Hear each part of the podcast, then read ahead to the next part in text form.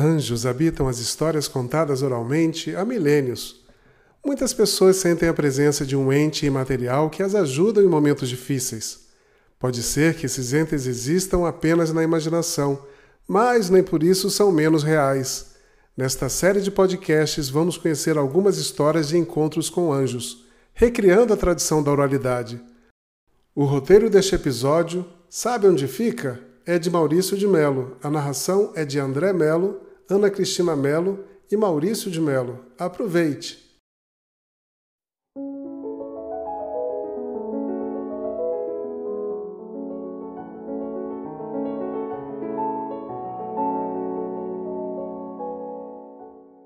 Esta história se passa em 1994, ou seja, no fim do século passado. O celular e o GPS começaram a se popularizar mas em 1994 quase ninguém usava celular e GPS existia, mas praticamente era apenas de uso militar ou empresarial. O sinal estava disponível para qualquer um, mas propositalmente ele tinha um erro de localização de mais de 100 metros, para evitar ser usado como em mísseis teleguiados ou algo assim. Apenas no fim do milênio, esse erro foi reduzido para 20 metros. Só mais de uma década depois, com os smartphones, ele passou a equipar celulares. Então, Hoje ninguém mais imagina como se encontra o endereço sem o mapa do celular e o que faz se a gente se perder ou se desencontrar de alguém sem poder ligar de um celular. Há vinte e poucos anos atrás, contudo, essa era a realidade. O casal morava na cidade há poucos meses por causa do trabalho dele. Por isso, quando foi chegando perto da data prevista para o nascimento do primeiro filho, ele perguntou para o obstetra onde seria feito o parto e, cuidadosamente, percorreu de carro o caminho do apartamento até a maternidade. O casal visitou a maternidade como se fosse um ensaio. Mas a vida não permite ensaios. A vida é um improviso permanente. Ou se acerta da primeira vez ou não, não tem outra chance. A outra chance já é outra coisa. Então, duas semanas antes da data prevista para o nascimento, ela virou-se para o marido e disse: Meu bem, a bolsa estourou. O que estourou? A bolsa. A bolsa. Aquela informação foi como se 10 mil despertadores tocassem ao mesmo tempo na minha cabeça. Imediatamente peguei o telefone e liguei para a obstetra. Ela estava se arrumando para ir a uma festa.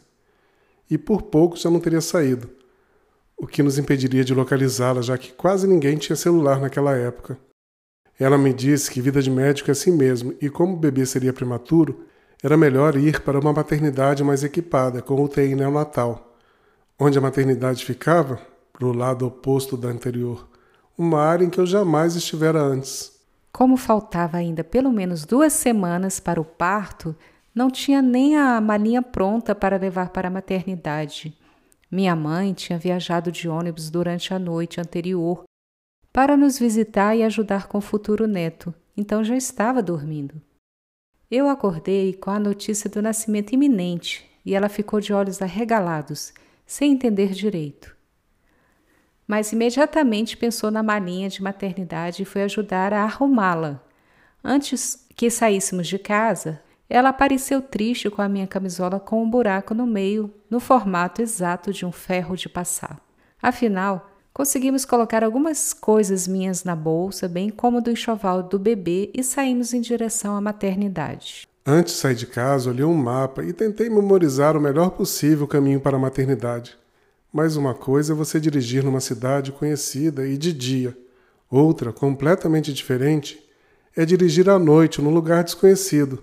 Então, quando chegamos mais ou menos onde deveria ser a maternidade, começamos a fazer o que as pessoas faziam antes do celular e GPS.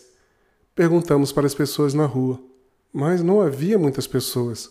Já era relativamente tarde, mais de 10 horas da noite. A primeira moça me deu uma informação que não fazia muito sentido. Primeiro ela apontou para a rua numa direção, depois apontou na direção oposta. Possivelmente ela não sabia dirigir, então deu informações como se fosse um pedestre sem se importar com mão em contramão, ruas fechadas, detalhes assim. Aí demos algumas voltas e nada de maternidade. A segunda pessoa para quem perguntamos era um rapaz. Eu disse para ele: Moço, estou grávida, meu filho está para nascer. Você sabe nos dizer onde fica a maternidade? O rapaz tomou um enorme susto. arregalou bem os olhos, olhou para a direita, olhou para a esquerda, olhou de novo para a direita, olhou para mim, conferiu a minha barriga e disse: Moça, me desculpa, sei não. Eu tinha certeza que estávamos perto da maternidade. E estávamos mesmo, a um ou dois quarteirões dela. Mas as possibilidades ainda eram infinitas de não só não ir na direção certa, como ainda nos afastarmos cada vez mais. Eu sabia que íamos encontrar, mais cedo ou mais tarde. O problema era o mais tarde. Poderia ser tarde demais. Minha esperança era encontrar alguém que soubesse informar, mas não havia ninguém na rua. Esquece essa maternidade. Esse menino vai nascer agora. Me leva para outra maternidade. Leva para qualquer lugar. Calma, calma. Estamos perto. Já já chegamos. Eu tenho certeza que estamos perto. Eu disse para ela enquanto tentava reconhecer alguma coisa. Algo que me desse alguma pista. Mas parecíamos estar num bairro apenas residencial, com prédios e casas, nada comercial, nem mesmo um bar. Foi quando eu vi aquele ponto de táxi na esquina do quarteirão. Tinha apenas dois táxis estacionados. Na frente deles havia um senhor de cabelo branco. Meu marido parou o carro ao lado do táxi. Eu abri a janela e disse: Moço, pelo amor de Deus, eu estou ganhando neném e não acho a maternidade. O senhor pode me dizer onde ela fica? Ele entrou no carro com a agilidade de um jovem, deu a partida e gritou já de dentro do veículo: Sigam-me! Eu pensei que deveríamos estar muito longe para ele preferir nos guiar com o próprio carro ao invés de dar informação. Então ele virou à direita na primeira rua, depois virou à direita de novo e mostrou o prédio. Estávamos na rua paralela, bem na altura da maternidade. Eu queria agradecer o taxista, mas ele nem saiu do carro e quase nem parou. Seguiu de volta para o ponto. Ainda sinto pena de não ter agradecido direito.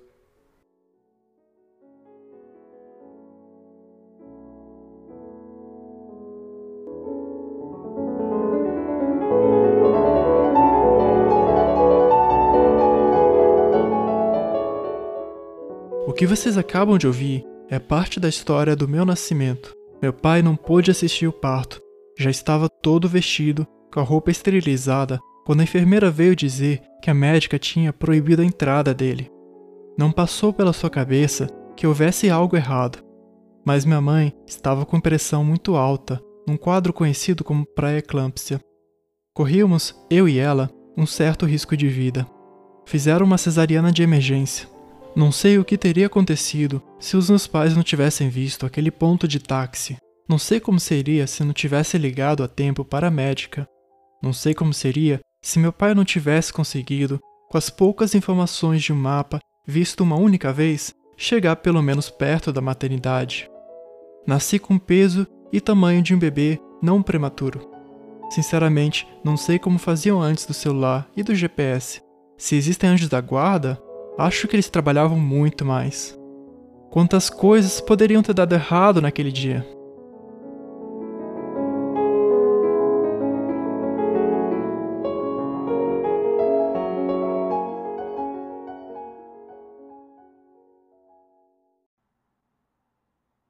Você chegou ao seu destino.